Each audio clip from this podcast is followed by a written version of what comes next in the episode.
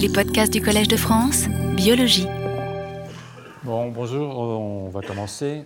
Et je vais faire comme d'habitude un, rappel des étapes précédentes pour ceux qui les ont ratées. Euh, donc au cours des deux premières séances. La dernière séance, j'aurais plus rien à dire qu'à rappeler les 11 premières, donc ce sera, ce sera, tout bénef. Mais au cours des deux premières séances, euh, euh, donc j'ai insisté sur deux notions, celle de robustesse, bien entendu, et celle de l'adaptabilité au cours du développement et au cours de l'évolution. Et ce que je vous ai rappelé, c'est que ces deux notions qui étaient importantes étaient euh, en apparence contradictoires. Alors si quelque chose est trop robuste, euh, euh mais il va avoir du mal à, évoluer, en tout cas à, changer.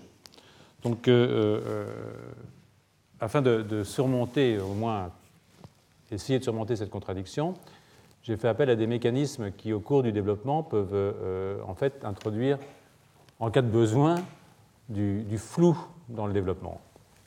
Et euh, euh, j'ai montré que donc cette robustesse était forte, mais qu'elle restait modulable. Et en particulier, euh, je vous ai montré comment un, un, défi environnemental, un stress au cours du développement, ou au cours de, oui, au cours du développement essentiellement, peut, par le biais de ce qu'on appelle les protéines de heat shock, dévoiler d'une certaine façon, euh, euh, révéler à partir d'un même génotype, c'est ça qui est important, le génotype ne change pas, mais on peut révéler euh, des phénotypes sous-jacents, c'est-à-dire des phénotypes qui sont toujours possibles, mais qui ne sont pas les phénotypes principaux que l'on peut observer au cours, du développement. Donc, rappelez ces, mouches effrayantes que je, vous ai, dessinées. Que d'ailleurs je dessine parce que ça me permet de mettre les diapositives sur le site euh, sans avoir besoin de, sans encourir euh, les foudres du, droit de reproduction. Donc euh, c'est assez, assez, pratique. Donc ce que je dis, c'est que quand on, modifie, alors ça c'était le schéma des diapositives que je vous ai montré la première, la première leçon, c'est-à-dire que normalement dans un, disons un, centre attractif de ce genre, si je déplace, je reviens à l'équilibre, mais je peux toujours éventuellement sortir de cet équilibre soit partir dans une zone instable, à ce moment-là, bon, bah, c'est terminé, euh, je ne survis pas ni au développement ni à l'évolution, mais euh, je peux retomber dans d'autres euh, attracteurs avec des phénomènes de bifurcation possibles, c'est-à-dire passer en C ou passer en D, et ensuite donc avoir changé de, changé de, morphologie d'une certaine façon. Donc c'est un petit peu ce à quoi servent ces protéines de Hitchcock. Et cette discussion m'a amené à vous rappeler euh, euh, qu'il y a des parts respectives de génétique et d'épigénétique euh, dans, les, dans, ces phénomènes, qu'il y a des sélections de type génétique et épigénétique. Et j'ai essayé de discuter comment on peut passer d'un mode à l'autre de transmission, c'est-à-dire comment on peut transmettre des traits épigénétiques. J'ai invoqué un concept, un concept un peu magique, je dois bien le dire, sur lequel je ne sais pas très bien ce qu'il faut mettre aujourd'hui, vous l'avez compris, d'hérédité maternelle. Je crois qu'il y a beaucoup de, travail à faire euh, dans cette direction pour essayer de comprendre ce qui se cache devant ce qu'on euh, appelle, après Waddington, le phénomène d'assimilation euh, génétique. Et puis ensuite, je suis passé la semaine dernière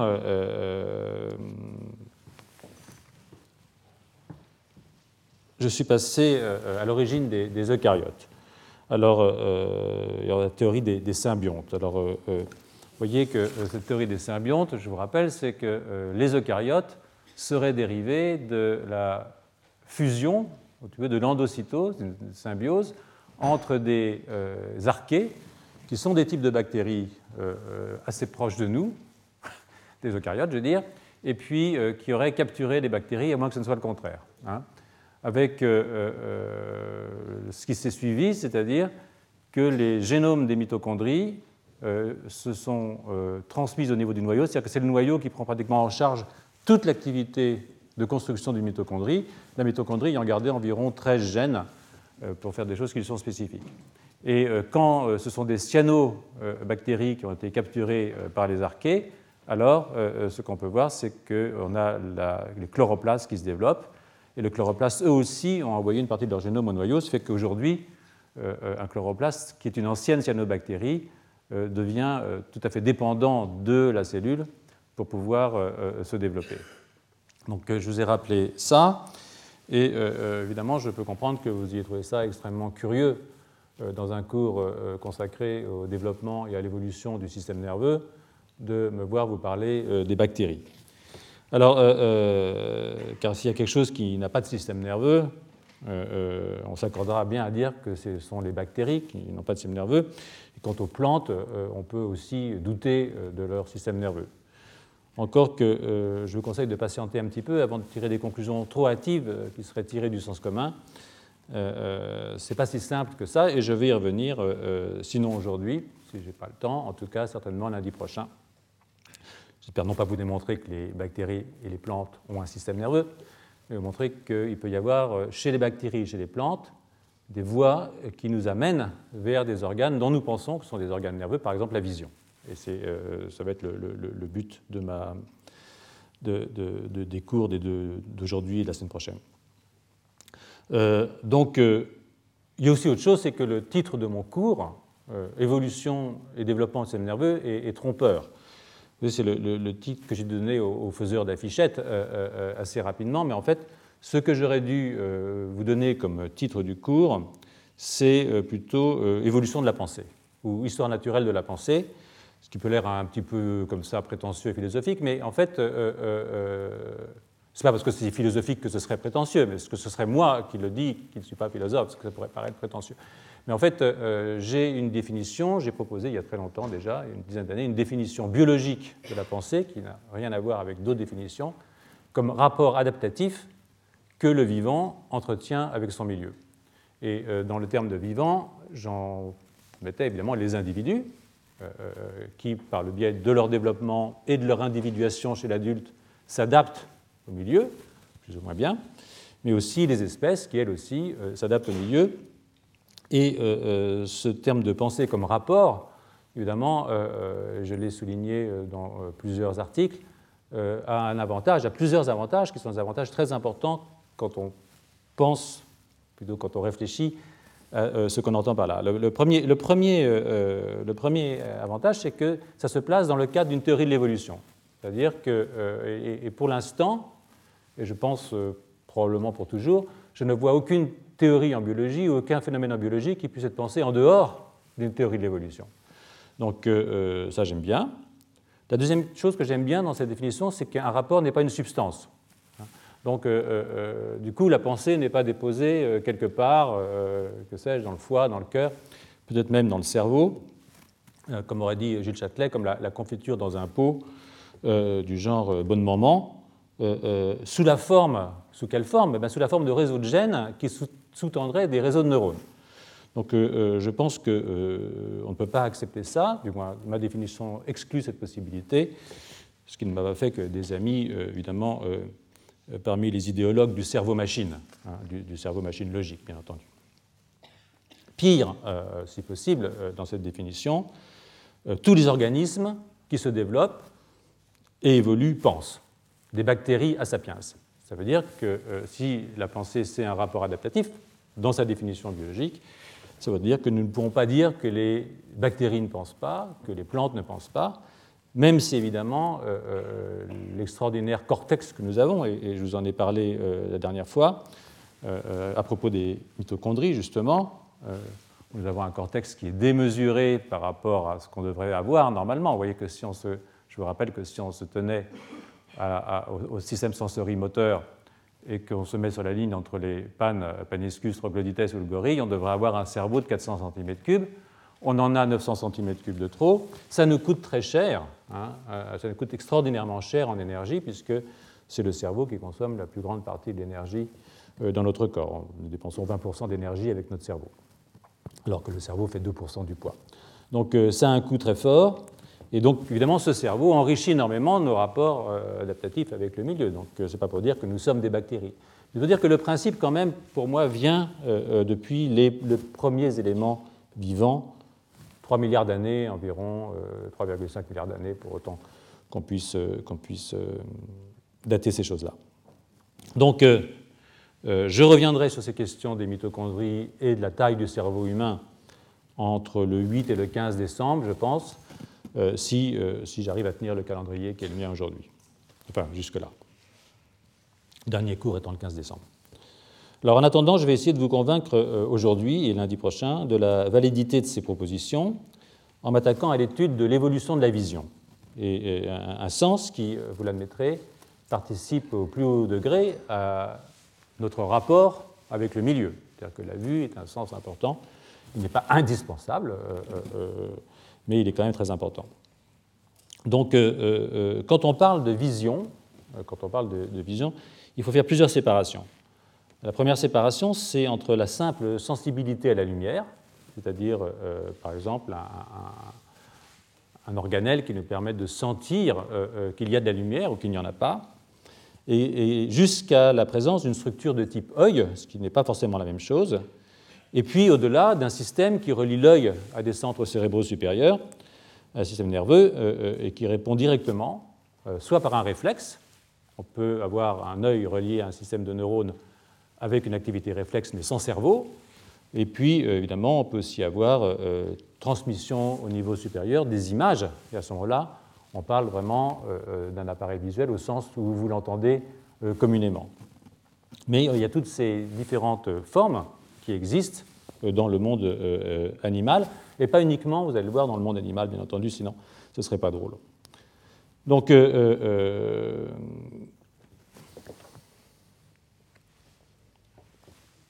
donc ça, c'est les centres cérébraux supérieurs. une image que j'ai volée à Ramon y Caral voyez ici, euh, euh, ils disent, euh, remarquez le, côté maussade et insociable du jeune Caral, et ça n'a pas énormément changé quand il est devenu le vieux Caral. Mais, pour ce qui est du système visuel, aussi la, rétine ici, qui va projeter sur le thalamus, c'est encore valable bien entendu, et puis de là aller projeter sur les aires corticales V1, en même temps que je projette aussi sur le toit mésencéphalique. Donc en fait, et puis évidemment les contrôles moteurs, euh, contrôle moteur du, système, du système euh, oculaire. Donc euh, c'est à peu près ça, en fait, c'est le côté le plus élaboré de la vision. Mais comme je vous disais, il y a des, côtés moins élaborés. Et pendant que vous lisez la phrase de Darwin, il faut que vous sachiez que, que, que c'est une question, la question de la vision, qui est hautement chargée sur le plan idéologique. Elle est très très chargée parce il y a il y a une grande question, une très grande question, c'est est-ce que la vision est d'origine monophylétique ou est-ce qu'elle est d'origine polyphylétique? Alors, euh, euh, je pense que vous voyez ce que ça veut dire, c'est-à-dire que euh, monophylétique, ça veut dire qu'il y aurait un œil prototypique qui serait donné naissance à toutes les formes d'yeux qu'on peut voir dans la nature, l'œil des mouches, l'œil des céphalopodes, l'œil des vertébrés. Et l'origine polyphylétique, c'est un truc qui a été défendu énormément par Ernst Mayr en particulier, c'est qu'on a inventé l'œil plusieurs fois. Hans Mer disait jusqu'à 65 fois au cours de l'histoire des espèces, et que les formes semblables qu'on peut voir chez un céphalopode ou chez un vertébré, parce qu'on a, un œil qui ressemble beaucoup à celui euh, des mollusques, c'est le résultat de ce qu'on a appelé les convergences évolutives, qui de nouveau, à mon avis, procèdent malgré tout de, de la pensée magique. Donc euh, les arguments en faveur de, l'hétérogénéité, c'est-à-dire d'une invention indépendante et répétée du système visuel à travers tous les embranchements, euh, euh, est une difficulté, en fait, cette, ressemblance entre les yeux, c'est une des difficultés que Darwin voyait, à sa théorie, comme vous pouvez l'avoir lu maintenant que j'ai démontré ce, ce, petit texte. ça a été repris par, Bergson aussi comme un argument fort pour essayer d'imaginer qu'il y a quelque chose d'initial euh, euh, euh, qui, doit nous emmener vers une diversification des yeux, mais à partir d'un mouvement initial, c'est-à-dire comme si c'était la vision qui allait former, former l'œil. En fait, il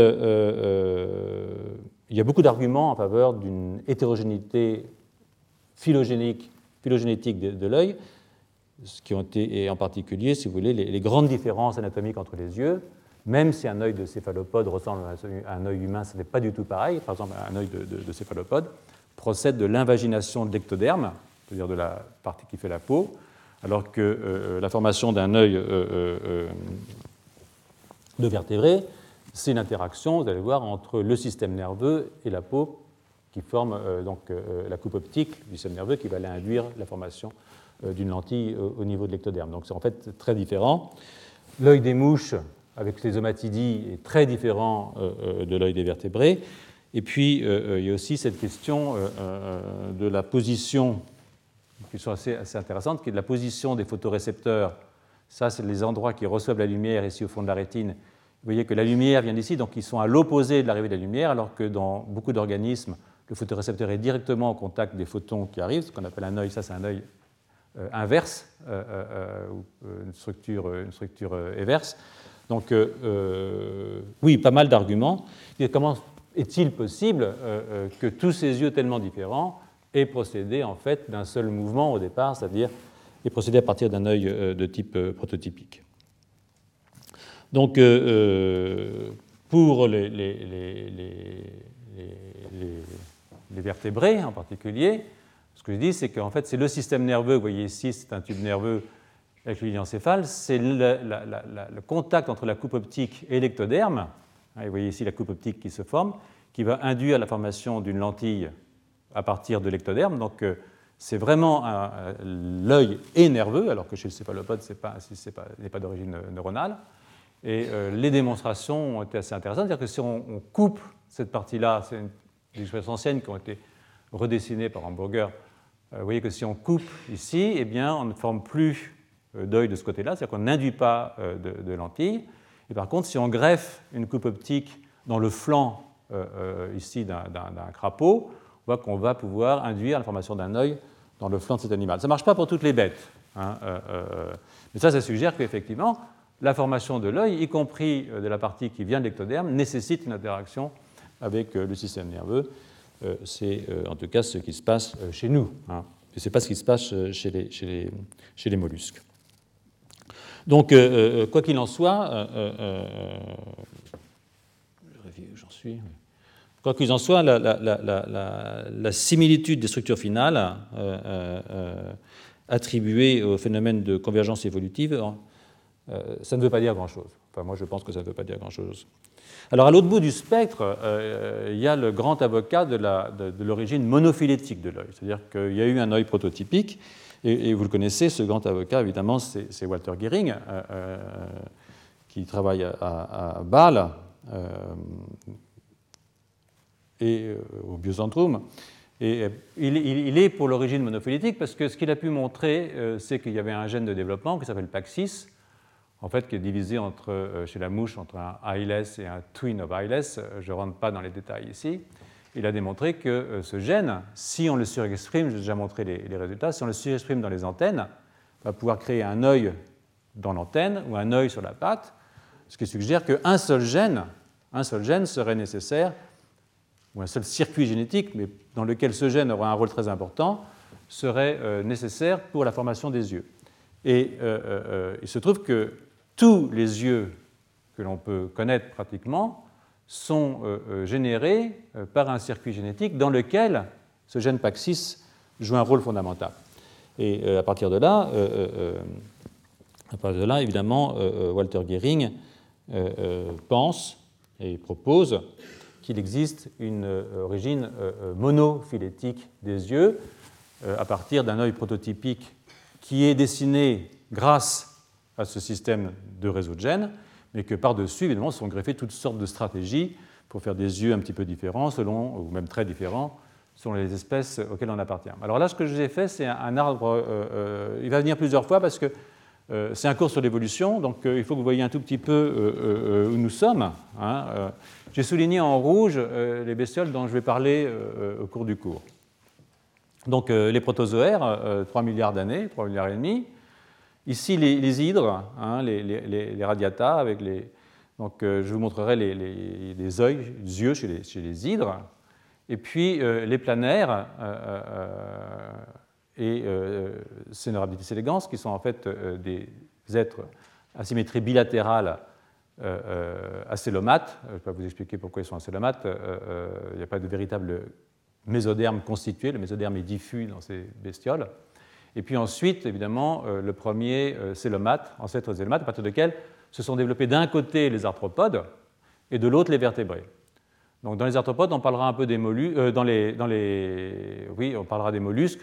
Les arthropodes sont là, plutôt les mollusques, les annélides, les arthropodes, donc des invertébrés qui nous intéressent.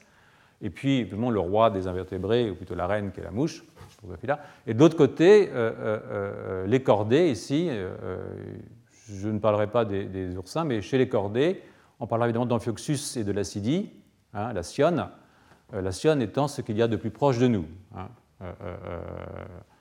Darwin, d'ailleurs, l'avait proposé lui-même, euh, euh, que c'était soit Amphioxus, soit la sionne, notre plus proche cousin, ancêtre, et, c'était pas mal vu. Et puis, chez les vertébrés, évidemment, les agnates, comme euh, la lamproie ou la myxine, hein, et puis, évidemment, les gnatostomes avec nous, nous autres, là-haut, quoi, sous la forme, la forme des mammifères. Donc, ne gardez pas en tête, elle reviendra souvent, c'est juste pour vous indiquer euh, de quoi il est euh, question quand on parle d'évolution. C'est un arbre, hein, donc il y a des parties pris dans les arbres, je l'ai dit la dernière fois. Euh, donc, mais bon, c'est un arbre qui est, à peu près viable, si j'ose dire. Donc je vais commencer par les prokaryotes hein, et leur système de photoréception. Donc c'est un système extrêmement simple, qui est extrêmement caractérisé. C'est le meilleur système de récupération de l'énergie solaire. Euh, euh, donc, euh, vous voyez ici que chez ces bactéries, hein, il s'agit là de bactéries bien entendu, vous avez exprimé à la surface de la bactérie ce qu'on appelle des bactériorhodopsines, c'est-à-dire des protéines qui sont dans la membrane bactérienne et qui ont un, aldéhyde de vitamine A, le rétinal. Hein, et vous allez voir que c'est exactement comme ça dans nos yeux aussi, bien qu'il s'agisse d'une bactérie.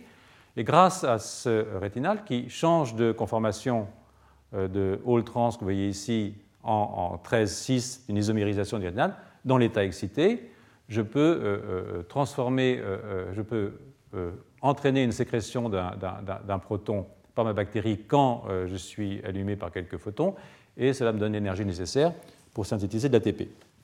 Donc c'est très très simple, mais vous pouvez dire que c'est un système visuel, c'est un, un, organisme, de cette façon, qui est capable de lire les photons, de recevoir des photons, et à partir de la réception de ces photons, euh, de se faire euh, euh, synthétiser l'ATP à partir de ce qu'on appelle la FO-F1 ATPase. donc, n'oublions pas, on retrouve ce système chez les bactéries, hein, chez les mitochondries. N'oubliez pas que les bactéries vont nous donner les mitochondries une fois qu'elles auront fusionné.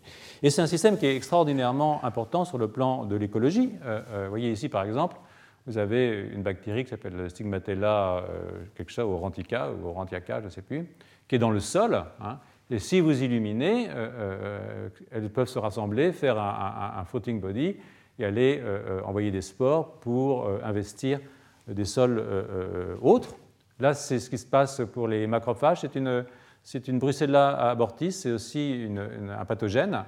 Et quand vous mettez de la lumière, elle récupère l'énergie nécessaire pour aller envahir les cellules eucaryotes, nos cellules, hein, par exemple ici des macrophages, ici, c'est dans la mer, euh, donc ce sont des, bactéries qui vivent dans la mer, et quand elles sont éliminées, euh, se rassemblent et peuvent aller euh, manger les détritus.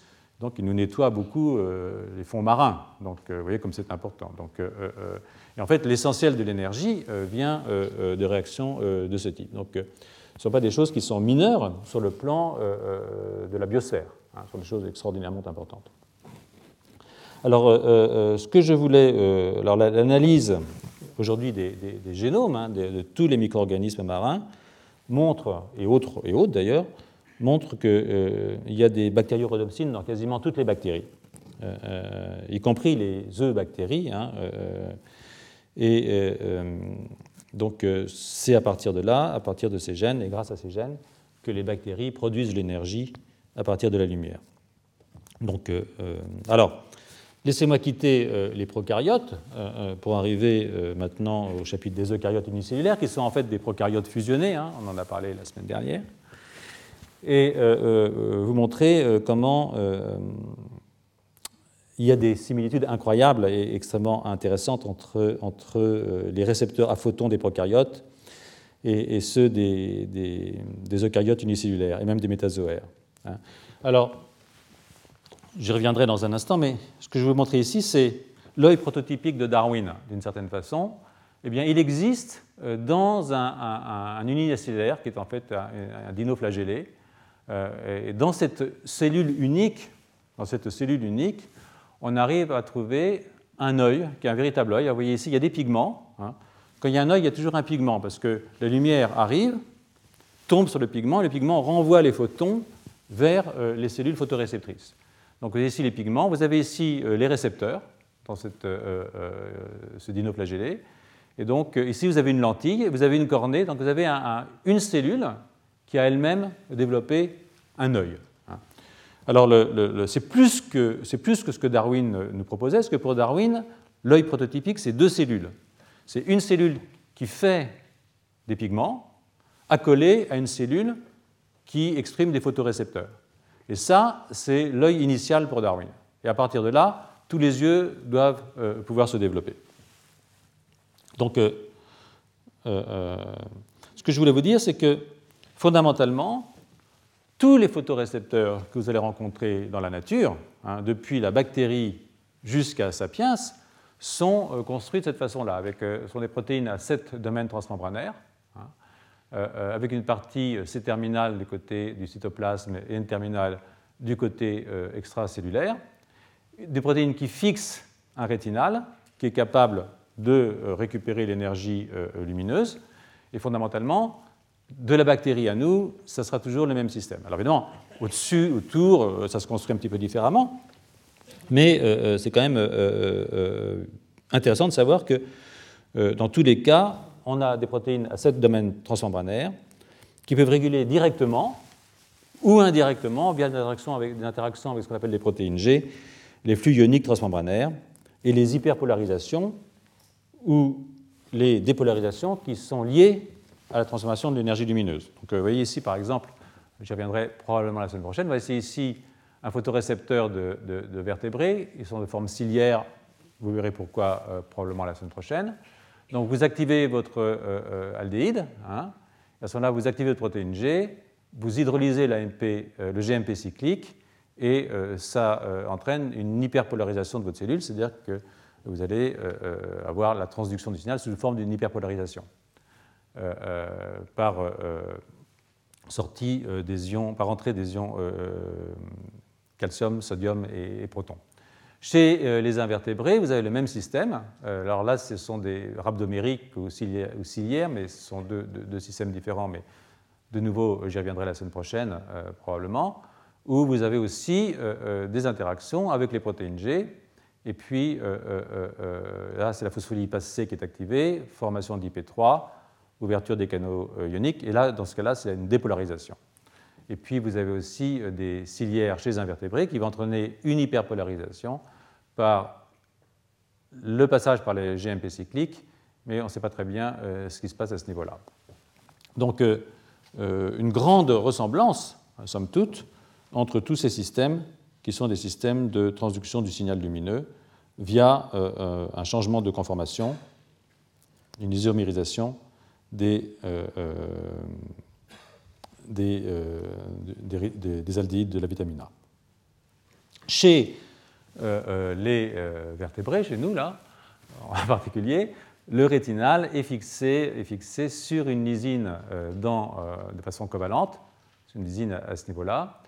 Et contrairement à ce qui se passe alors, chez nous, c'est un truc un petit peu particulier, après le changement de conformation, le rétinal s'en va et est régénéré euh, au niveau de, de l'épithélium pigmentaire. Chez les bactéries, euh, euh, c'est une régénération sur place, dans le noir, ça rechange de conformation. Alors, c'est sûr que si les eucaryotes sont nés de la fusion endosymbiotique de bactéries et le transfert au noyau de l'information bactérienne, il n'est pas étonnant, d'une certaine façon, que les eucaryotes unicellulaires aient un système proche du système bactérien. Hein, puisque en fait les bactéries sont à l'origine de la formation des eucaryotes. La deuxième étape euh, qui se développera et qui donnera naissance à un système visuel, à un vrai système visuel chez les métazoaires, est plus difficile à, penser. Hein. Donc euh, euh, je m'y efforcerai probablement dans trois semaines quand je vous parlerai de la naissance de la pluricellularité, c'est-à-dire quand toutes ces cellules sont mises ensemble pour faire des organismes multicellulaires. Donc on est en train de construire petit à petit quand même, euh, comme vous le voyez, des, métazoaires. Mais euh, euh, ça n'empêche pas qu'on doive encore aujourd'hui, et la, question n'est pas résolue, s'interroger sur l'origine des différentes parties du système visuel. Est-ce qu'il dérive des bactéries? Est-ce qu'il dérive des algues vertes? Vous allez voir qu'il y a des propositions pour dire que, c'est la théorie des poupées russes de Walter Gehring, que, au fond, notre système visuel dérive effectivement des bactéries. Alors, c'est l'hypothèse du symbionte qui est fondée sur Chlamydomonas, sur lequel je vais venir, avec l'intuition qui est celle de, de Gehring et, que je trouve très excitante sur le plan intellectuel, que la perception de la lumière remonte aux cyanobactéries qui sont intégrées dans les eucaryotes sous la forme de chloroplastes. Donc la vision viendrait des plantes. Hein, c'est un petit peu contre-intuitif, bien entendu, mais euh, ça me paraît euh, justement amusant, parce que c'est contre-intuitif. Et euh, ils ont fait la séquence d'un génome, un génome de Nostoc, qui est une cyanobactérie, et cette séquence révèle la présence d'un gène qui encode une, une, protéorhodopsine. Hein. Donc l'œil que je vous ai montré de cette dinoflagellée, cet œil dans une cellule unique, a été découvert en 1965, et puis en 1969, c'était mieux décrit, par quelqu'un qui s'appelle Gruet. Et si vous voulez regarder les références, euh, vous pouvez le faire. Donc, euh, comme je vous l'ai montré tout à l'heure, c'est un œil dans une cellule, et cet œil a tout ce qu'il faut pour faire un œil normal. Donc, euh, l'hypothèse de la poupée russe suppose que la sensibilité à la lumière, née chez les cyanobactéries, serait passée aux algues rouges sous la forme de chloroplastes primaires, puis vers les dinoflagellés, et de là vers les cnidaires, que je vous ai placés tout à l'heure sur l'arbre évolutif. Hein. Euh, c'est sûr que cette position sur l'arbre évolutif, euh, euh, les cnidaires, on est là, hein. donc on est encore, on est, très loin de nous. Mais il reste que, ce sont quand même des, des, métazoaires, et de ce point de vue, nous avons avec eux une parenté réelle.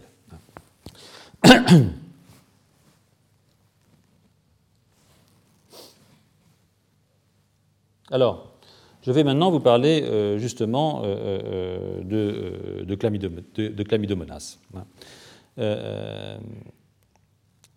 les chlamydomonas sont des, micro-organismes caryotes. Ce sont des algues unicellulaires, ou des gamètes d'algues, en fait, qui sont capables de déterminer d'où vient la lumière et de répondre à, cette information par un mouvement. Hein. Donc par un mouvement parce qu'ils ont des cils, comme vous pouvez voir. Donc c'est quasiment un, petit neurone. Quoi.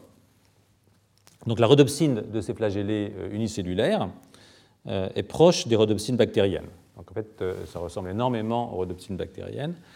Et elles fonctionnent comme des pompes ioniques. Hein, pompes ioniques pour, le, pour, les protons, pour le cas des bactériorhodopsines, pour le chlore, en fait, le cas des allorodopsines.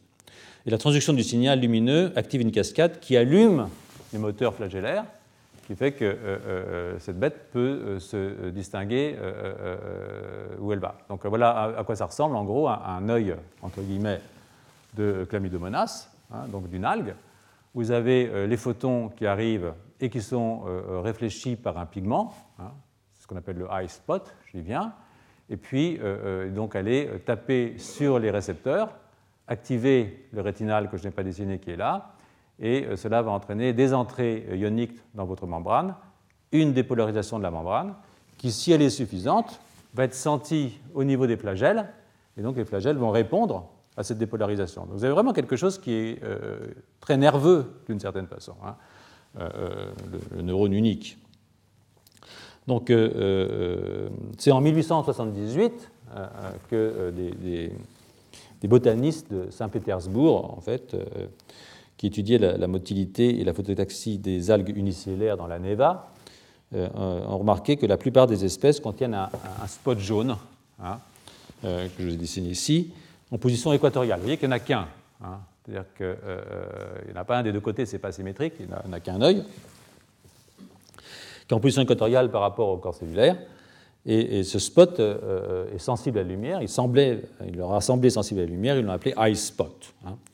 Donc euh, euh, c'est seulement au bout de 100 euh, ans, 100 ans après, qu'on s'est rendu compte que ce iSpot oui, fonctionne effectivement comme un appareil de vision, en association avec des protéines qui sont des rhodopsines, et puis les éléments biochimiques qui, en aval, sont capables de transduire cette information en un mouvement. Et je tiens beaucoup à l'idée du mouvement parce que, euh, euh, j'y reviens de façon un peu répétée, mais, mais, mais, pour beaucoup de gens, le système nerveux ne se justifie que parce qu'il est capable de transmettre une information en mouvement.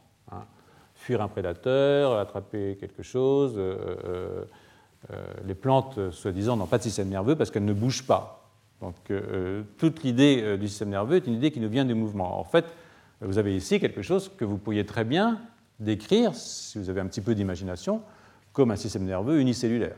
Hein. Euh, après tout, il y a de la dépolarisation, euh, il y a du mouvement, et, grâce à ça, la cellule est capable de s'orienter euh, dans l'espace tridimensionnel. Donc, chez les, animaux, alors, chez ces bestioles, c'est un, all trans rétinal qui est transformé en, 13, en 6. Euh, euh, et on voit ça aussi chez beaucoup de champignons euh, qui ont ce système, chez les archées et chez les bactéries, comme je vous l'ai dit. Alors chez, les animaux, c'est un petit peu différent. en fait, la liaison covalente est en 11-6. On a un rétinal qui est covalent, c'est en 11-6, et qui lui est transformé en all trans sous l'action de la lumière. Avec ensuite, comme je vous l'ai dit, hydrolyse du GMP cyclique, fermeture de canal ionique et hyperpolarisation de la cellule. Hein. donc en fait, c'est un système qui est toujours ouvert, mais qui se ferme quand on l'allume, chez nous, hein. donc, euh, et qui traîne une, hyperpolarisation. Alors la deuxième chose, c'est que euh, euh, ce que vous pouvez voir, c'est que la rhodopsine, ces protéines, se comportent comme des récepteurs qui auraient capturé leur ligand. Hein. C'est-à-dire que, et qu'ils l'auraient capturé de façon covalente. cest qu'en fait, au lieu d'avoir une molécule qui se fixe sur un récepteur et qui modifie l'activité du récepteur, le récepteur a capturé le ligand, et le ligand, lui, capture les photons, et donc euh, euh, euh, reste prisonnier du, récepteur. Et de ce point de vue, il y a des idées qui sont venues un petit peu se mêler à ça en disant que, au fond, ce serait un chémorécepteur, un récepteur sensible à des substances chimiques, qui s'est transformé en, photorécepteur. Et, une, des, une, des, raisons de penser ça, c'est que euh, euh, L'AMP cyclique, vous avez chez, chez j'en parlerai quand je parlerai de la formation des multicellulaires, qui est, une, amibe sociale, dans la mesure où chaque cellule peut se rassembler pour faire un, organisme. Au moment où ils se rassemblent, c'est parce qu'il y en a un qui émet de l'AMP cyclique, et que l'AMP cyclique va se fixer sur des récepteurs AMP cycliques qui sont présents à la surface des autres euh, congénères, et que tout le monde se met, migre vers le producteur, et puis s'organise pour faire de la vraie morphogénèse. Il se trouve que quand on regarde la séquence de ce récepteur AMP cyclique, il ressemble énormément à une rhodopsine. Donc euh, euh, il y a une idée, derrière ça que, la vision pourrait avoir succédé à quelque chose qui est d'ordre de la chémoréception. Euh, c'est possible que je vous en parle quand je comparerai par exemple C. elegans, qui n'a pas d'yeux mais qui a un nez, à d'autres organismes qui ont un nez et des yeux. Donc on verra ça peut-être un peu plus tard. Donc une autre différence entre les bactéries hein, et, les, algues unicellulaires, euh, euh, d'une part, et les métazoaires de l'autre, je dis, c'est que le rétinal qui est fixé dans les deux cas par une base de chiffres, euh, c'est la même chose. Mais dans un premier cas, est régénéré sur place, c'est-à-dire que la nuit, ça se régénère, mais chez nous, je veux dire chez les métazoaires, ça se détache, ça va dans ce qu'on appelle l'épithélium pigmentaire rétinien, et c'est régénéré au niveau de l'épithélium pigmentaire. Donc c'est un processus qui est un petit peu différent. Donc comme je vous l'ai dit, les, algues unicellulaires, les flagellés, s'orientent dans la lumière en utilisant deux mouvements, qui est un mouvement de phototaxie positive et un mouvement de phototaxie négative. Alors, euh, qu'on appelle la photophobie. Donc, euh, euh, ces deux photomobilités, positives et négatives, sont médiées par les mêmes récepteurs hein, qui contiennent du rétinal, qui sont tous au niveau du high spot. Donc, euh, euh, euh, je vais encore faire un, petit détour. Là, c'est vrai que pour Darwin, hein, on a l'œil prototypique, le voilà. Hein. Donc, ici, c'est les bactéries. Hein. Ici interviendrait PAC6 dans la formation de l'œil prototypique, c'est-à-dire une cellule pigmentaire et une cellule photoréceptrice. Et puis de là deviendraient euh, euh, tous les yeux. C'est-à-dire ça, c'est vraiment le, type de schéma qui est le schéma de ce qu'on appelle l'origine monophylétique de l'œil. Hein. Donc euh, là, il faut deux cellules. Dans le cas de nos algues, comme vous avez pu voir, alors, ça, c'était découvert. Hein, des animaux qui ont juste deux cellules pour faire un œil. C'était découvert en, bon, en 1897. Il y a un type qui s'appelle Hess qui a découvert ça dans les larves de planaire. Lui, il a fallu trois photorécepteurs et une cellule pigmentaire pour faire un œil. Mais plus récemment, je ne sais pas si c'est vrai parce que c'est cité par euh, Gehring, il cite un type qui s'appelait Kiyosaku Agata. Il semblerait qu'il ait trouvé euh, euh, dans une larve de planaire japonaise un œil formé juste d'un photorécepteur et d'une cellule pigmentaire. Donc vraiment un œil qui correspond tout à fait à l'œil prototypique. Dans notre cas, nous, c'est encore mieux, hein, parce qu'on a les deux dans la même cellule. On n'a pas besoin de deux cellules. On a une cellule qui a à la fois euh, euh, les pigments, hein, et puis le photorécepteur au niveau de la même structure qui est, la, la, spot.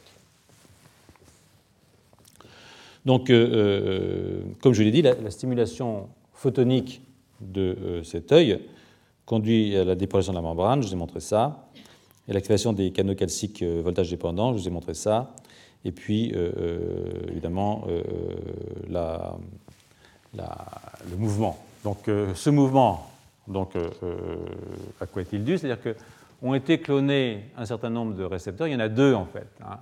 Il y en a un qui s'appelle RA, qui est une rhodopsina, et puis ici, euh, Chlamydobonias B, c'est-à-dire qu'il y a deux, deux, gènes en fait, et ils ne répondent pas de la même façon.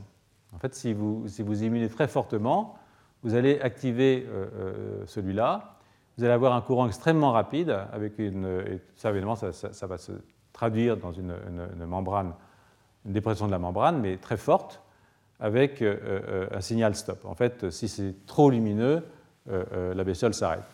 Hein. Mais vous avez aussi un autre récepteur qui va être plus sensible à des signaux plus faibles. Et dans ce cas-là, vous allez avoir une réponse asymétrique de votre flagelle et une, orientation en direction de cette lumière tamisée, si j'ose dire. En fait, les, les sortent le soir. Préfèrent. Euh, euh, et ça, euh, de nouveau, c'est intéressant parce que ça montre que ces petites bêtes sont plus compliquées qu'on le voudrait. C'est-à-dire que c'est asymétrique. Hein. donc, pourquoi est-ce que je vais dans un sens et pas dans l'autre quand je suis attrapé hein. Donc, voilà ici ce que je peux vous proposer. Vous avez deux flagelles, n'est-ce pas? Vous avez deux flagelles, mais il y a toujours un flagelle qui est près du high spot. C'est-à-dire que les deux flagelles ne sont pas égaux. Il y en a un qui est près de la stimulation lumineuse et l'autre qui est en transe, position trans par rapport au white spot. Et euh, euh, ces, flagelles, le flagelle en 6, qui est celui-là, le flagelle en trans, en fait ne répondent pas de la même façon aux signaux lumineux. Et en particulier, il y en a un qui peut être inhibé et l'autre qui peut être activé euh, en fonction de protéines qui sont disposées aussi de façon tout petit peu différente à la base de vos flagelles. Donc si j'illumine, euh, euh, euh, si j'illumine mon, animal avec une lumière qui n'est pas trop violente, bien entendu, vous avez vu, je peux pas le, sinon je l'aveugle d'une certaine façon. Qu'est-ce qui se passe? C'est que ça, on, peut, on peut, évidemment éliminer chacune de ces protéines par des techniques de génétique, par ce qu'on appelle l'ARN interférentiel. donc on peut voir la fonction de chacune de ces protéines. Et euh, ce que vous pourrez voir, c'est que euh, quand on fait ça, eh bien, ce qui se passe, c'est la chose suivante. C'est-à-dire que euh, si je mets de la lumière de ce côté-là, c'est ce flagelle-là qui va être activé de façon la plus forte. C'est-à-dire que vous voyez, il va taper beaucoup, il va, avoir un, mouvement de beaucoup plus grande ampleur, ce qui va me faire tourner mon animal. ce n'est pas un animal, c'est plutôt une plante, hein, en l'occurrence, du, côté, du côté de la lumière. Et après qu'il ait évidemment tourné, eh bien, euh, l'iSpot ayant changé euh, de position, il pourra, euh, quand il sera en position de la lumière, avec, diriger directement vers la lumière, c'est-à-dire qu'il y, aura une symétrie. Parce que l'iSpot va être caché de la lumière une fois que la, plante aura tourné. Donc je peux avoir, avec, selon la force de la lumière et le type de canal que je vais activer, avoir une position qui va être une position de type répulsive ou une position de type attractive en jouant Hein, sur un cil ou sur l'autre. C'est-à-dire que les deux cils ne sont évidemment ne sont pas, ne sont, ne sont pas équivalents. Donc c'est déjà assez sophistiqué. Vous voyez que la polarité de cette cellule euh, va euh, être importante dans la décision que cette cellule va prendre dans euh, le champ lumineux d'une certaine façon. Hein. il y a une part d'adaptation là-dedans, bien entendu, hein, parce que s'il y a trop de lumière, c'est que ces bestioles sont capables de voir une ombre qui passe, par exemple. Hein. Une ombre, ça peut toujours être un prédateur, par exemple. Ça peut être... Donc, il y a une part d'adaptation dans la façon dont les algues sont capables de répondre aux, signaux lumineux. Donc, alors, je voudrais euh, terminer euh, ce cours euh, d'aujourd'hui en vous parlant d'une histoire qui est une histoire. parce que les flagelles, c'est bien gentil pour nager, pour s'orienter, mais ça a aussi des fonctions nettement plus ludiques. donc, je voudrais vous entretenir avant d'arrêter le cours. Donc, cette fonction plus ludique, c'est le sexe. car bien que ce soit des plantes, bien que ce soit des algues unicellulaires, vous allez voir, c'est pas triste la façon dont ça se passe, la sexualité chez les algues. Euh, euh, je ne dirais pas que c'est mieux que chez nous, mais ça dépend pour qui. Mais euh, en l'occurrence, c'est assez violent. Donc, d'ailleurs, le, type qui a écrit cet article, Pan Snell, que le sexe chez les algues vertes unicellulaires est une affaire tumultueuse. Effectivement, c'est une affaire très tumultueuse, vous allez le voir.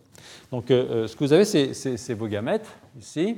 Euh, euh, si vous retirez euh, la nourriture, elles se mettent à, proliférer de cette façon, à, s'assembler en, en, mating type moins et en mating type plus. Alors je ne sais pas quel est le mâle et la femelle, avec le moins et le plus, je me garderai bien d'engager de, sur ce terrain, mais tout d'un coup, toutes ces bestioles se rassemblent, hein.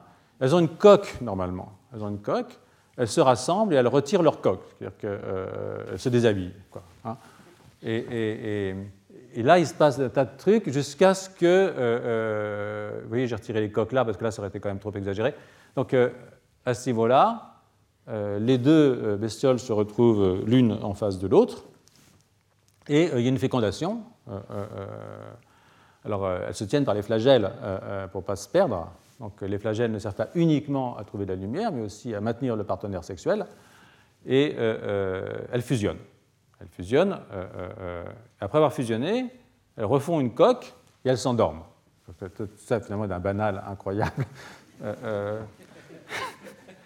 et elles s'endorment jusqu'à ce qu'on leur redonne de la nourriture. C'est-à-dire que si on leur redonne de la nourriture, elles se remettent à se diviser, elles vont en méiose, donc elles vont faire de nouveau des meetings négatifs et des meetings positifs pour repasser le cycle. Donc, ce sont quand même des que j'essaie de, vous mettre dans la tête d'une certaine façon, c'est que bien que ce soit des algues, hein, et bien que ce soit des êtres unicellulaires, euh, euh, elles ont des comportements à la fois vis-à-vis du milieu, vis-à-vis de la sexualité, vis-à-vis du mouvement, vis-à-vis de la perception de la lumière, euh, qui sont quand même tout à fait étonnants par rapport à l'idée que nous, on se fait d'une algue, surtout unicellulaire, même pluricellulaire, je veux dire qu'on n'est pas, pas très, très...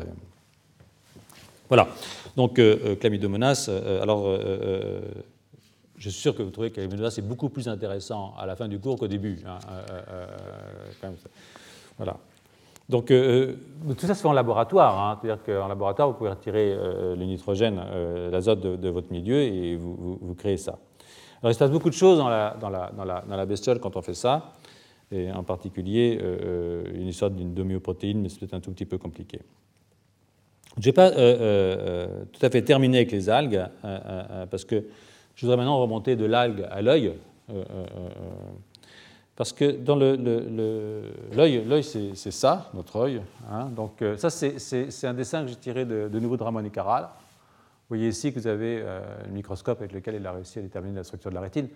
Bon, c'est pas moderne, moderne, mais ça marchait bien. Hein. Donc, vous voyez ici les, cônes, les bâtonnets. Ici, vous avez les cellules bipolaires et les cellules ganglionnaires qui vont aller remonter l'information visuelle jusqu'au cerveau. Alors, il existe des maladies, il existe des maladies dans lesquelles vous perdez vos photorécepteurs. Euh, la rétinite pigmentaire en particulier est une maladie où on perd les photorécepteurs. Donc on devient aveugle. Et les stratégies pour euh, euh, vaincre ça, il y en a deux, c'est bien essayer de les perdre le moins vite possible. Hein. Bon, évidemment, c'est une possibilité. L'autre stratégie, c'est de faire des greffes, ou, ça on en parlera le 15 décembre si j'y arrive, de, mettre des, microchips de type ordinateur à la place des photorécepteurs pour avoir des appareils de type informatique, enfin des, chips qui, récupèrent la lumière, qui récupèrent les photons, qui peuvent envoyer l'information depuis ici jusqu'ici. Parce qu'en fait, ce qui se passe, c'est que la lumière va aller stimuler ici les photorécepteurs, et qu'ensuite l'information redescend jusqu'à la surface de la cellule ganglionnaire, qui va ensuite remonter l'information jusqu'au cerveau. Rappelez-vous les premiers dessins de, Ramon y. Mais euh, euh, ce que je voudrais vous montrer, c'est que ces algues, finalement, ne euh, sont pas si inintéressantes que ça, même d'un point de vue de réparer un œil humain. Hein. Donc, ce qu'ont fait ces auteurs, c'est de prendre des rhodopsines de Chlamydomonas, donc ces petites algues qui se promènent, et vous savez qu'ils ont, ils ont exprimé ces rhodopsines dans les neurones ganglionnaires d'un modèle de souris qui est un modèle de rétinite pigmentaire. C'est-à-dire qu'il n'a plus, qui s'appelle RD1, qui n'a plus de photorécepteurs. Plus de cône, plus de bâtonnets, la souris est aveugle. Euh, euh, et donc, ils ont, pris, ils ont pris un adénovirus qui permet d'infecter les neurones ganglionnaires. Ils ont mis dedans le gène de la rhodopsine de chlamydomonas. Et puis, euh, ils l'ont accroché à une protéine fluorescente, la GFP, vous avez tous entendu parler de la GFP, puisqu'il euh, y a eu trois prix Nobel attribués euh, à la GFP, en gros, récemment. Et euh, comme ça, on peut voir où est la protéine. Et quand on fait ça, évidemment, on peut toujours stimuler le photorécepteur. Et quand on stimule le photorécepteur, eh bien, on peut le faire à 460 nanomètres. Hein. Parce que, évidemment, les algues, elles voient à 460 nanomètres, elles ne voient pas à, une autre, par exemple à 580. Donc, c'est un peu limité comme système. Mais euh, si vous faites ça à une souris vivante dans un modèle de dégénérescence des photorécepteurs, et que vous regardez ce qui se passe quand vous illuminez à 460 nanomètres votre œil de souris, et vous regardez au niveau du cortex, maintenant la simulation visuelle, vous voyez, voilà la, voilà la réponse du cortex chez le mutant, voici la réponse du cortex chez la souris sauvage, et voici la réponse du cortex chez la souris mutante réparée avec une protéine d'algues vertes unicellulaire. Donc, euh, euh, évidemment, on ne va pas voir dans l'ultraviolet. Euh, euh, euh, mais il reste que c'est assez frappant de montrer qu'une molécule qui a été prise chez une algue peut réparer un œil de souris, et évidemment réparer, moyennant, mais restituer une certaine sensibilité à la lumière à un œil de souris, voire évidemment à un œil humain, mais la manip n'a pas été faite. Ce qui a été fait, c'est une autre manip, parce que j'y viendrai la semaine prochaine, mais les neurones ganglionnaires, chez nous, sont en fait d'anciens photorécepteurs qui se sont transformés en cellules ganglionnaires. Et ils ont une euh, rhodopsine qui est particulière, qu'on appelle la mélanopsine, et donc pas tous, mais vous avez encore environ, euh, euh, disons sur un million de neurones ganglionnaires chez une souris, vous en avez 500 par rétine qui expriment cette mélanopsine, hein, qui est une, aussi une, une, opsine qu'on retrouve dans la glande pinéale. Hein. La semaine prochaine, nous parlerons de la glande pinéale. Eh bien, euh, vous pouvez euh, augmenter la quantité de mélanopsine, toujours avec le même truc. Vous prenez un, adénovirus, vous mettez un gène, mettez un adénovirus dans l'œil, ça affecte l'œil, et puis voilà.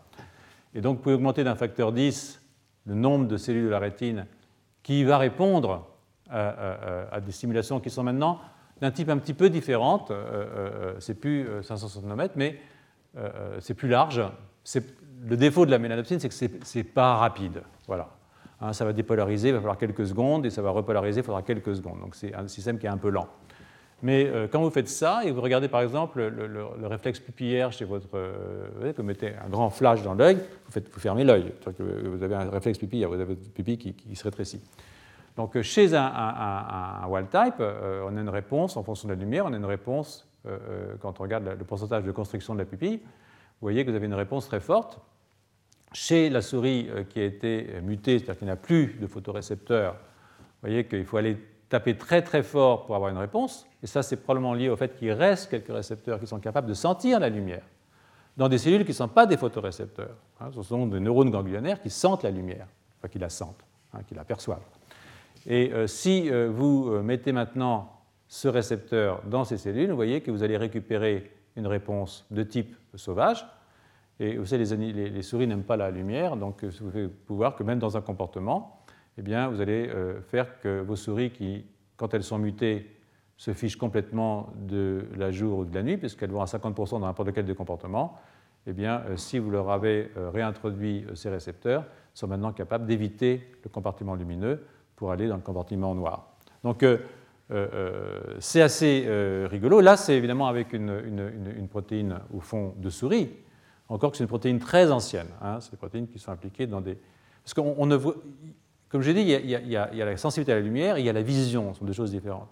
Vous avez des, récepteurs de sensibilité à la lumière dans le cerveau profond, dans la glande pinéale, dans les testicules. Ce sont des organes qui sentent vous les, rythmes euh, euh, diurnes nocturnes, mais qui ne transmettent pas cette information sous forme d'image, bien entendu. Il reste que euh, vous pouvez utiliser ces récepteurs de la même façon que vous utilisez les récepteurs de chlamydia pour essayer de réparer euh, vos euh, bestioles. Voilà. Donc j'en ai fini là pour aujourd'hui, et si vous voulez, je suis prêt à répondre aux questions si j'en suis capable, bien entendu. Retrouvez tous les podcasts du Collège de France sur www.collège-de-france.fr.